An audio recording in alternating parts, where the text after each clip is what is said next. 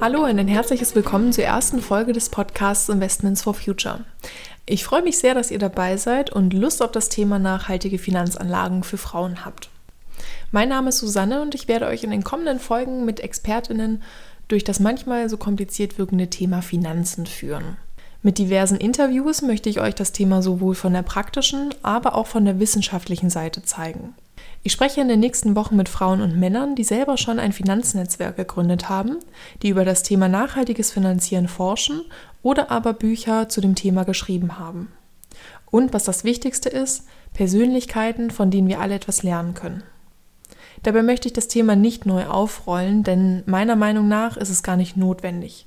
Es gibt schon so viele tolle Angebote, deren Informationen wir einfach nur richtig lernen müssen zu filtern.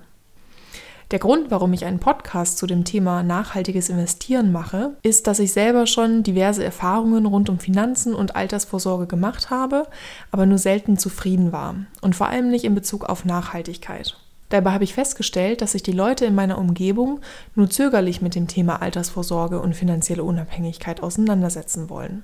Außerdem kommt uns dieses Thema Geld oftmals staubtrocken vor. Einige von euch wollten sich bestimmt schon länger mit dem Thema beschäftigen. Und viele von euch haben bestimmt schon angefangen, aber irgendwie kam dann was dazwischen und dann hört man auf und dann, ja, lässt man es ganz bleiben.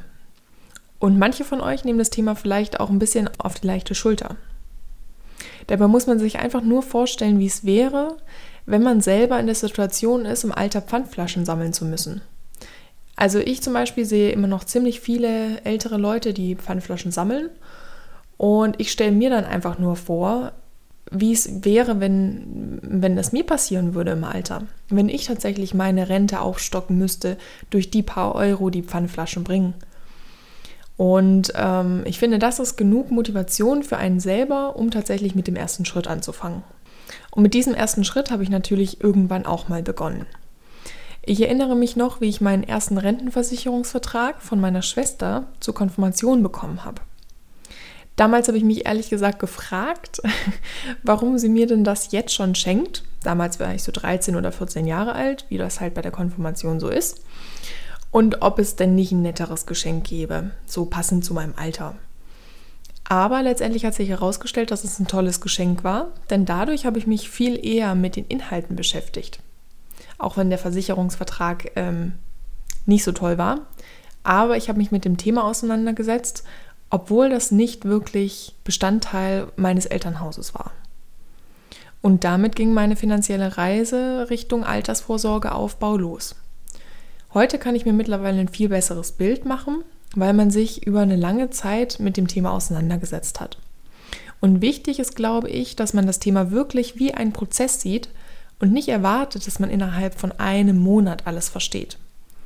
Das heißt, es geht um Ausdauer, um Durchhaltevermögen sich das Thema anzulesen und äh, einfach dran zu bleiben, weil das Thema an sich ist ja sehr essentiell wichtig für das eigene Leben. Und bei der finanziellen Bildung muss es ja nicht nur um Altersvorsorge gehen. Es kann sich ja zum Beispiel auch um andere Stationen deines Lebens handeln, zum Beispiel wenn sich die Frage stellt, ob ein eigenes Haus ein Investment ist oder nicht. Und deshalb bist du selber und deine Eigeninitiative gefragt. Such dir einfach die Themen raus, die du spannend findest. Ich glaube, das ist das Wichtigste. Wirklich dieses Interesse über eine lange Zeit zu halten. Denn jeder ist da unterschiedlich und jeder hat da einfach andere Interessen. Mich hat zum Beispiel immer gestört, dass die meisten Investitionsstrategien nur auf konventionelle Angebote ausgerichtet sind. Ökologische Angebote waren einfach schwer zu finden und heutzutage gibt es zwar ein paar, aber es sind immer noch weniger, als ich eigentlich gedacht hätte. Im Internet findet man zwar einen Haufen Informationen, allerdings sind diese meistens verstreut und viele haben nicht die Lust, sich so lange und umfangreich mit dem Thema auseinanderzusetzen. Und deshalb erhoffe ich mir, euch mit diesem Podcast die Informationen gut sortiert an die Hand zu geben. Mich ärgert es einfach, dass Frauen sich das Thema weniger zutrauen. Denn dazu gibt es eigentlich gar keinen Grund. Und deshalb soll der Podcast Frauen einen Ansporn geben, ihr Geld selber verantwortungsvoll und vorausschauend in die Hand zu nehmen. Aber auch zu akzeptieren, dass nur wir es wirklich sind, die unser Geld gut anlegen können und uns unsere finanzielle Unabhängigkeit aufbauen können. Das heißt, ihr sollt praxisorientiertes Wissen aufbauen, damit ihr schneller eure persönliche Strategie finden könnt. Und ihr sollt die guten nachhaltigen Finanzanlagen von den eher weniger guten unterscheiden lernen. Denn manchmal gibt es ja auch dieses Greenwashing, was es nicht nur bei, bei einer Unternehmensstrategie gibt, sondern das gibt es natürlich auch im Auftreten auf dem Aktienmarkt.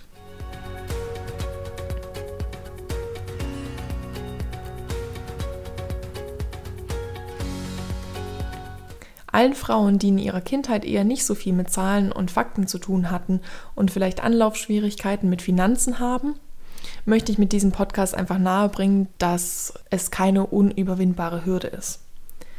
Was sich nun im Erwachsenenalter vielleicht als Unsicherheit zeigt, muss aber nicht bedeuten, dass man es ganz lassen soll. Denn generell habe ich den Eindruck, dass sich Frauen viel mehr Gedanken darüber machen, wie groß das Problem doch ist, während sich Männer hauptsächlich eher hineinstürzen und direkt den Lösungsweg suchen.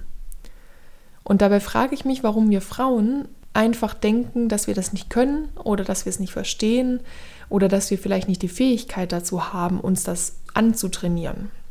Auch mir erging es so, dass ich in der Schule eher keine Leuchte in Mathe war. Mein Interesse für finanzielle Zusammenhänge und diese wichtigen Dinge wie Zahlen und Börse und so weiter hat sich erst im Laufe der Zeit und hauptsächlich während meines Studiums entwickelt. Aber Einstein hat es ja auch vorgemacht um logische Zusammenhänge in der realen Welt zu verstehen, muss man nicht immer Klassenbester oder Klassenbeste in Mathe gewesen sein. Zumal ich finde, dass Investment nicht wirklich nur was mit Mathe zu tun hat. Klar braucht man irgendwie die Zusammenhänge, die man oder diese mathematischen Zusammenhänge, die man verstehen muss. Aber meiner Meinung nach hat es auch sehr viel mit Strategie, Zielausrichtung, Selbstbeherrschung, Durchhaltevermögen und Ausdauer zu tun. Aber das ist alles nicht immer auf den ersten Blick erkennbar. Warum richtet sich der Podcast also an Frauen?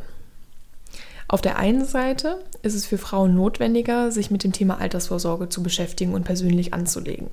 Das ist nicht nur meine Meinung, sondern auch die Meinung vieler Expertinnen und Forscherinnen. Aber warum?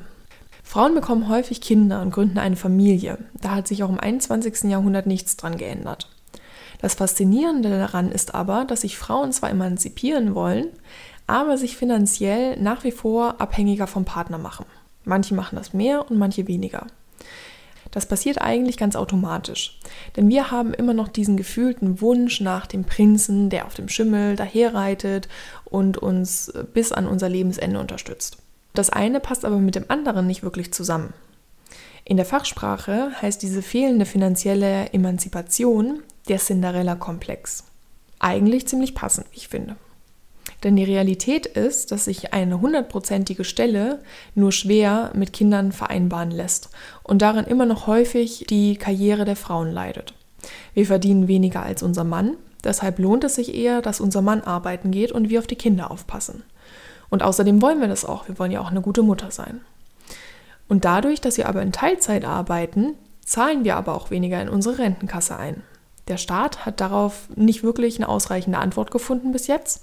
Und wenn wir uns nicht komplett abhängig machen wollen von unserem Mann, manche wollen das ja mehr und manche weniger, für manche ist das mehr und für manche weniger okay. Aber wenn wir das nicht wirklich zu 100% wollen, dann müssen wir über unsere Finanzen selber entscheiden und dann müssen wir selber was dafür tun. Neben der Erziehung von Kindern gibt es dann häufig noch die Töchter, die kranke und pflegebedürftige Eltern umsorgen. Hier gibt es zwar auch den Staat, der uns entgegenkommt, wenn wir unsere Eltern pflegen, allerdings um Länge nicht ausreichend für die eigene Altersvorsorge. Auf der anderen Seite haben Frauen meiner Meinung nach den Vorteil, dass sie verantwortungsbewusster und vorausschauender sind als Männer. Das können wir uns ruhig mal zunutze machen, finde ich. Denn durch unsere verstärkte Empathiefähigkeit sind wir mitfühlender und wir hinterfragen viel mehr. Das macht uns für Nachhaltigkeit und auch für nachhaltiges Investment empfänglicher als Männer. 2018 bemühten sich 61 Prozent der Frauen um Plastikverzicht, dagegen nur rund die Hälfte der Männer. Unsere Aufgabe ist es nun, dieses Potenzial zu nutzen und unser schon bestehendes Verantwortungsbewusstsein als Hebel in positives Handeln für die Umwelt und für die Gesellschaft umzusetzen. Denn was bringt es uns denn, wenn wir eigentlich wissen, was richtig ist, wir es aber im Alltag nicht umsetzen? Bevor wir in das Thema nachhaltiges Investieren einsteigen, möchte ich zu Anfang festhalten, wie der Begriff in dem Podcast genutzt wird. Denn jeder nutzt den Begriff Nachhaltigkeit heutzutage sehr allumfassend. Ursprünglich wurde nachhaltig mit einer langanhaltenden Wirkung gleichgesetzt und auch in der Forstwirtschaft genutzt. Nachhaltigkeit sollte hier eine Art und Weise des Wirtschaftens bezeichnen, die auch zukünftigen Generationen noch langfristig zugutekommt. Aus der Forstwirtschaft wurde dieser Begriff dann das letzte Jahrzehnt ethisch für die Bereiche Ökonomie, Ökologie und Soziales verwendet. Auch ich werde den Begriff Nachhaltigkeit in diesem Podcast generell für diese drei Dimensionen und als Beschreibung eines Wertestandpunktes verwenden.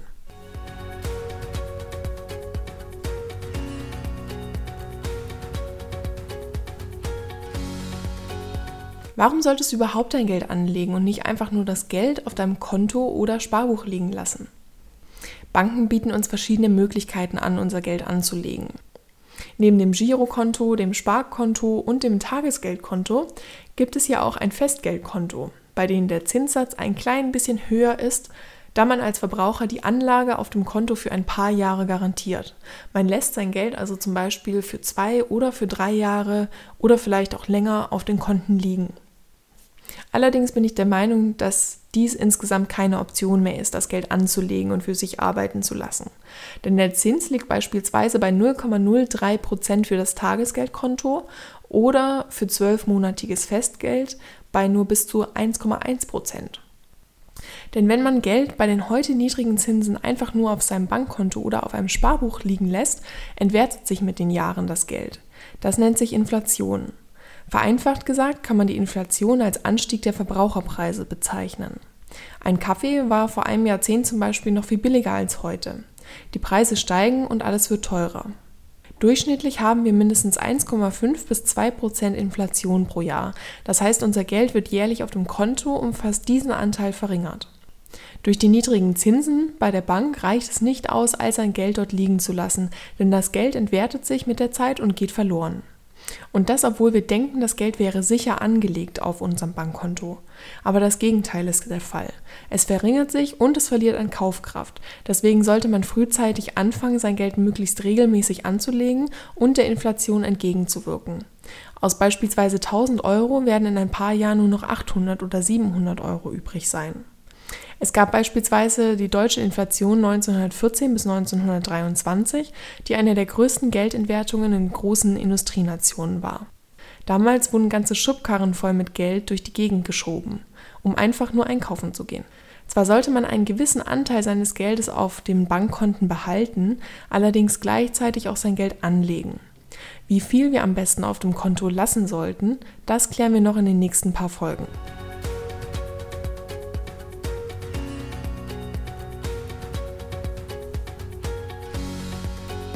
Jeder kennt den schnellen und erheblichen Einfluss von Geld. Ob man nun gerne oder etwas weniger gerne über das Thema spricht, Geld bedeutet Einfluss. Egal, ob wir uns etwas kaufen möchten, ob beim Discounter oder beim Biomarkt, alles kostet nun mal leider Geld. Nicht jeder, die Sympathien mit dem Thema Umwelt, Solidarität und einer nachhaltigen Weltwirtschaft hat, fällt sofort das Wort Börse ein. Es lässt sich kein direkter Bezug erkennen. Aber ich bin der Überzeugung, dass wir den Finanzmarkt gut für nachhaltige Absichten nutzen können. Warum machen wir uns dieses Instrument nicht für unsere Ziele zunutze und investieren klug und weitsichtig für alle und für eine positive Veränderung der Gesellschaft? Aber was ist die Börse und ein sogenannter Finanzmarkt überhaupt? Die Börse ist letztendlich per Definition nichts weiter als ein Markt, an dem zu festgelegten Zeiten bestimmte austauschbare Güter gehandelt werden. Die Börse ist Dreh- und Angelpunkt des Finanzmarktes, die Börse ist also Handelsplatz des Geldes. Neben Wertpapieren werden hier auch Edelmetalle, Devisen oder andere Produkte gehandelt. Strom zum Beispiel wird an einer Börse in Leipzig gehandelt. Investoren können also durch zum Beispiel den Kauf von Unternehmensanteilen, sogenannten Aktien, Anteilseigner an einem Unternehmen werden, das an der Börse handelt. Durch den Kauf von Aktien kannst du ganz direkt nachhaltige Unternehmen am Aktienmarkt finanziell unterstützen und selbst steuern, welche Ziele und Technologien du förderst. Außerdem bekommst du mit dem Erwerb an Aktien ein aktives Mitspracherecht an dem Unternehmen und kannst bei jährlichen Hauptversammlungen mitentscheiden, in was der Gewinn investiert wird. Allerdings ist dies nur mit dem Erwerb von Einzelaktien möglich, nicht wenn du Fonds kaufst. Gerade erst hat der Streit rund um das Lufthansa-Rettungspaket gezeigt, wie hohen Einfluss Aktionäre auf die Laufrichtung eines Unternehmens haben können. Warum sollten wir nicht also etwas positiven Einfluss auf die Weltwirtschaft haben können? Dass wir Frauen Geldanlage können, das zeigt eine Studie der ING Deutschland zum Thema finanzielle Absicherung. Und die Ergebnisse sehen gar nicht so schlecht aus für uns. Sie zeigen, dass die Wertpapierfonds von weiblichen Privatanlegern 2019 durchschnittlich 0,61 Prozent mehr Rendite als die von Männern machten. Das mag nach einem geringen Unterschied klingen, dennoch haben Frauen 2019 ihr Vermögen häufiger in Fonds investiert und somit cleverer verteilt. Sie haben diversifiziert und so das Anlagerisiko reduziert.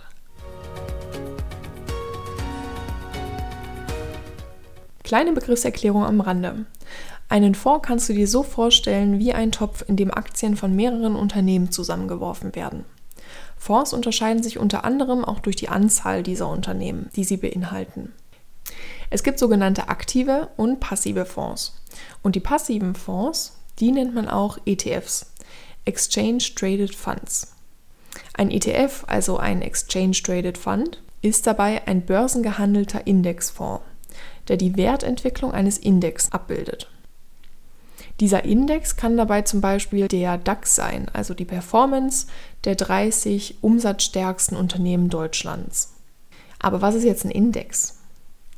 Ein Index ist eine Kursentwicklung, die dargestellt wird zur Performance, also zur Gewinnentwicklung von Aktien. Was genau die Unterschiede zwischen aktiven und passiven Fonds sind, wo die Vor- und wo die Nachteile liegen, das klären wir in den kommenden Folgen.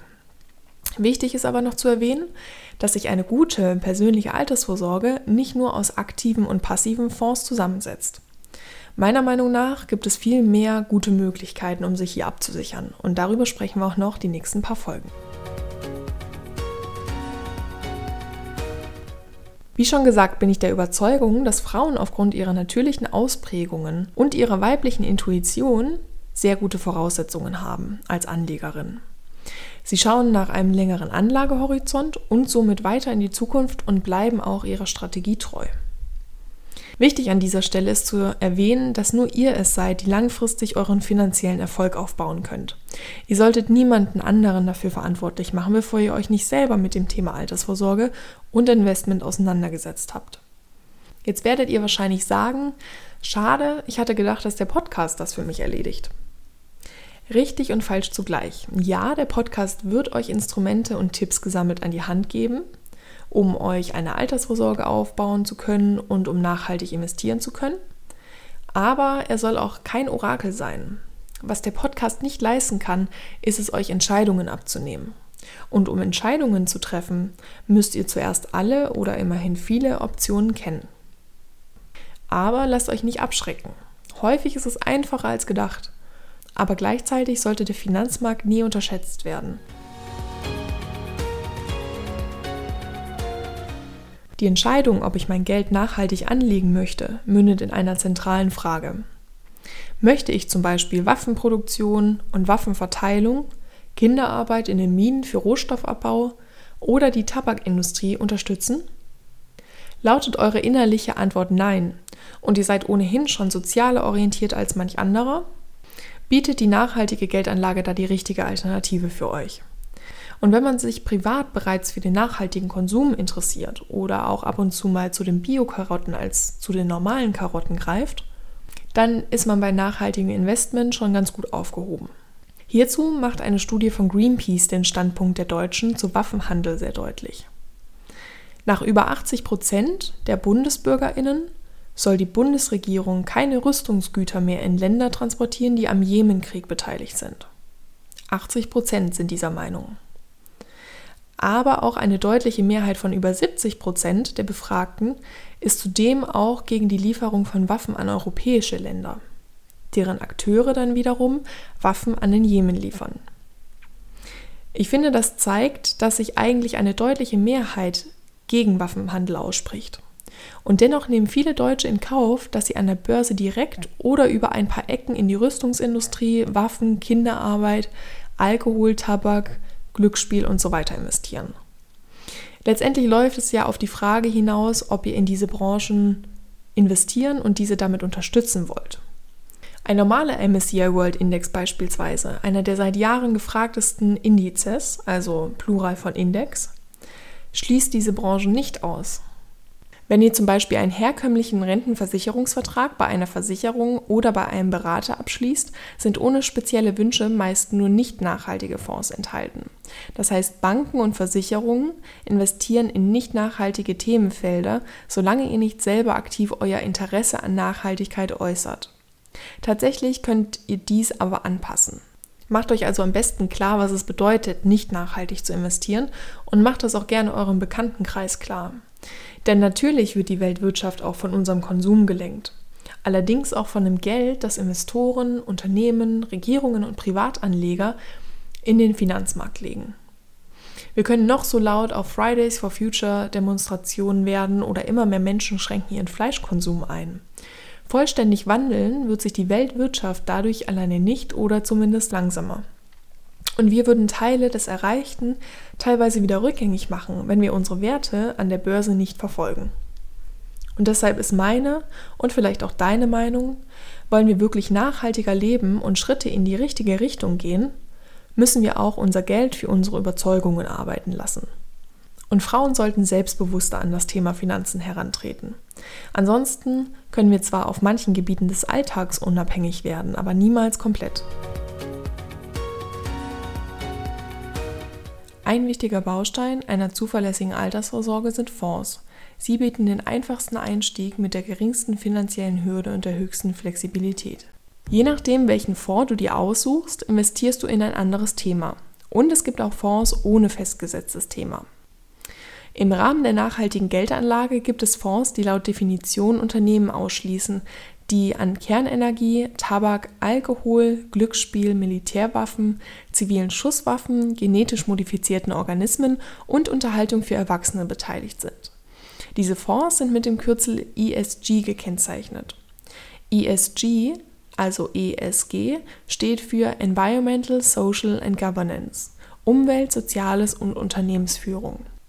Man trifft auch häufig auf die Begriffe Green Investment oder Social Finance oder Sustainable Finance, die mit nachhaltigem Investment gleichgesetzt werden können.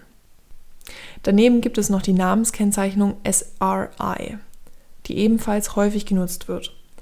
SRI, also SRI, steht dabei für Socially Responsible Investment, also für werteorientiertes, ethisches Investment das umweltbezogene Nachhaltigkeitskriterien berücksichtigt und dabei gesellschaftlich Verantwortung übernimmt. Aber lohnt sich denn nachhaltiges Investieren überhaupt? Bringt das Rendite, also bringt das einen Gewinn nach Abzug der Kosten? Laut einer Performance-Analyse des Finanzinformationsunternehmens Morningstar schnitten 2018 mehr als 60 Prozent der europäischen ESG-Fonds besser ab als ihre nicht nachhaltigen Wettbewerber der gleichen Kategorie. Und 2019 konnten einzelne nachhaltige ETFs sogar über 30% Wertzuwachs erzielen. Aber ich will ehrlich mit euch sein. Es hängt durchaus von den Kriterien wie Streuung, Anlagezeitraum und von der Ausprägung des ESG-Faktors ab. Es zeigen sich Unterschiede in der Rendite, die sich in den nächsten Jahrzehnten wahrscheinlich noch im Rahmen von Energiewende und Eindämmung des Klimawandels ändern werden. So gibt es derzeit noch viele Kritiker nachhaltiger Anlagen, die meinen, es würde keine höhere Rendite als bei ihren nicht nachhaltigen Wettbewerbern erzielt werden. Aber fasst man die unterschiedlichsten Studien bis heute zusammen, lässt sich daraus schlussfolgern, dass ein Anleger bei ESG-Investments keine Minderrendite in Kauf nehmen muss. Das ist ja schon mal ganz gut. Und darüber hinaus übt jeder Einzelne dadurch Einfluss und vor allem Druck für eine nachhaltigere Weltwirtschaft aus. Denn je höher die Nachfrage nach nachhaltigen Anlagemöglichkeiten, desto mehr wächst die Auswahl und desto eher wird dies zur neuen Norm. Aber woran sehen wir jetzt genau, dass ein Fonds nachhaltig ist? Das ist eine sehr gute Frage und die gute Nachricht ist, ja, es gibt eine Einteilung der Fonds in Bewertungskriterien. Die schlechte Nachricht dabei ist, das macht es etwas aufwendiger als bei herkömmlichen nicht nachhaltigen Fonds bei den Bewertungsmechanismen durchgesetzt, haben sich in den letzten Jahren zwei verschiedene Vorgehensweisen. Option 1 ist das Ausschlussverfahren oder auch negatives Screening genannt. Hier werden Staaten und Unternehmen und sogar ganze Branchen ausgeschlossen, die ökologisch oder gesellschaftlich problematische Produkte herstellen oder umstrittene Geschäftspraktiken verfolgen. Zum Beispiel würde die Rüstungsbranche oder Unternehmen der Alkoholproduktion gleich von Anfang an ausgeschlossen werden. Dadurch erhält man eine begrenzte Auswahl. Option 2 ist das positive Screening, das heißt eine positive ESG-Auswahl. Das bedeutet, dass Unternehmen und Staaten danach beurteilt werden, wie nachhaltig sie agieren. Man investiert also nur in solche Unternehmen, die in den ESG-Kriterien überdurchschnittlich viel leisten. Das verringert die Auswahl der Fonds allerdings auch. Dies wird auch Best in Class genannt. Das bedeutet, dass führende Unternehmen der Branche sich in Bezug auf Ökologie und Nachhaltigkeit von anderen Unternehmen ihrer Branche hervorheben. Nachteil ist hierbei allerdings, dass auch Ölkonzerne oder Chemieunternehmen einbezogen werden, da ja nur der Klassenbeste der Branche gefragt ist. Hier muss man also recht vorsichtig sein, dass man sich von Greenwashing nicht täuschen lässt. Beispielsweise kommen in solchen Fonds auch Unternehmen vor, die dann eben die saubersten der schmutzigen Unternehmen der Branche sind. Beide Ansätze bringen also ihre Vor-, aber auch ihre Nachteile mit sich und setzen die Nachhaltigkeitskriterien eher enger oder lockerer. SpezialistInnen verwenden zusätzlich eine dritte Möglichkeit, das Impact Investing. Das heißt, man sucht sich konkrete Ziele aus und filtert von Anfang an sehr konkret, was in Frage kommt und welche konkreten Projekte man fördern möchte zum Beispiel erneuerbare Energien.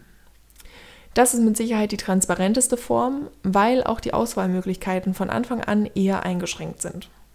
Ihr seht also jetzt bereits, nachhaltiges, sprich soziales, grünes Investment ist nicht der einfachste Weg im Vergleich zum konventionellen Ansatz. Jede Anlagemöglichkeit muss auf ihre Kriterien hin untersucht und hinterfragt werden. Wir müssen uns also mit den Inhalten auseinandersetzen und vielleicht auch nach unseren nachhaltigen Prioritäten abwägen. Wir können also nicht automatisch davon ausgehen, dass ein Fonds wirklich alle Nachhaltigkeitskriterien und alle Themen abdeckt. Generell gehen wir also den etwas komplizierteren Weg am Finanzmarkt.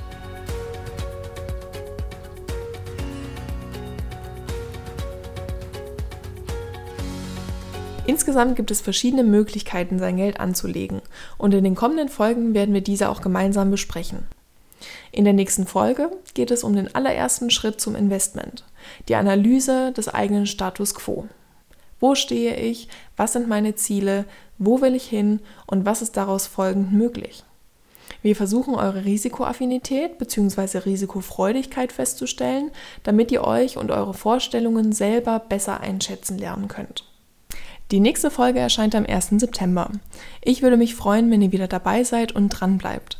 Bis dahin schaut gerne einmal auf dem Instagram-Kanal Investments for Future rein und hinterlasst mir euer Feedback. Jetzt wünsche ich euch noch ein schönes Wochenende und einen guten Start in die neue Woche. Bis bald!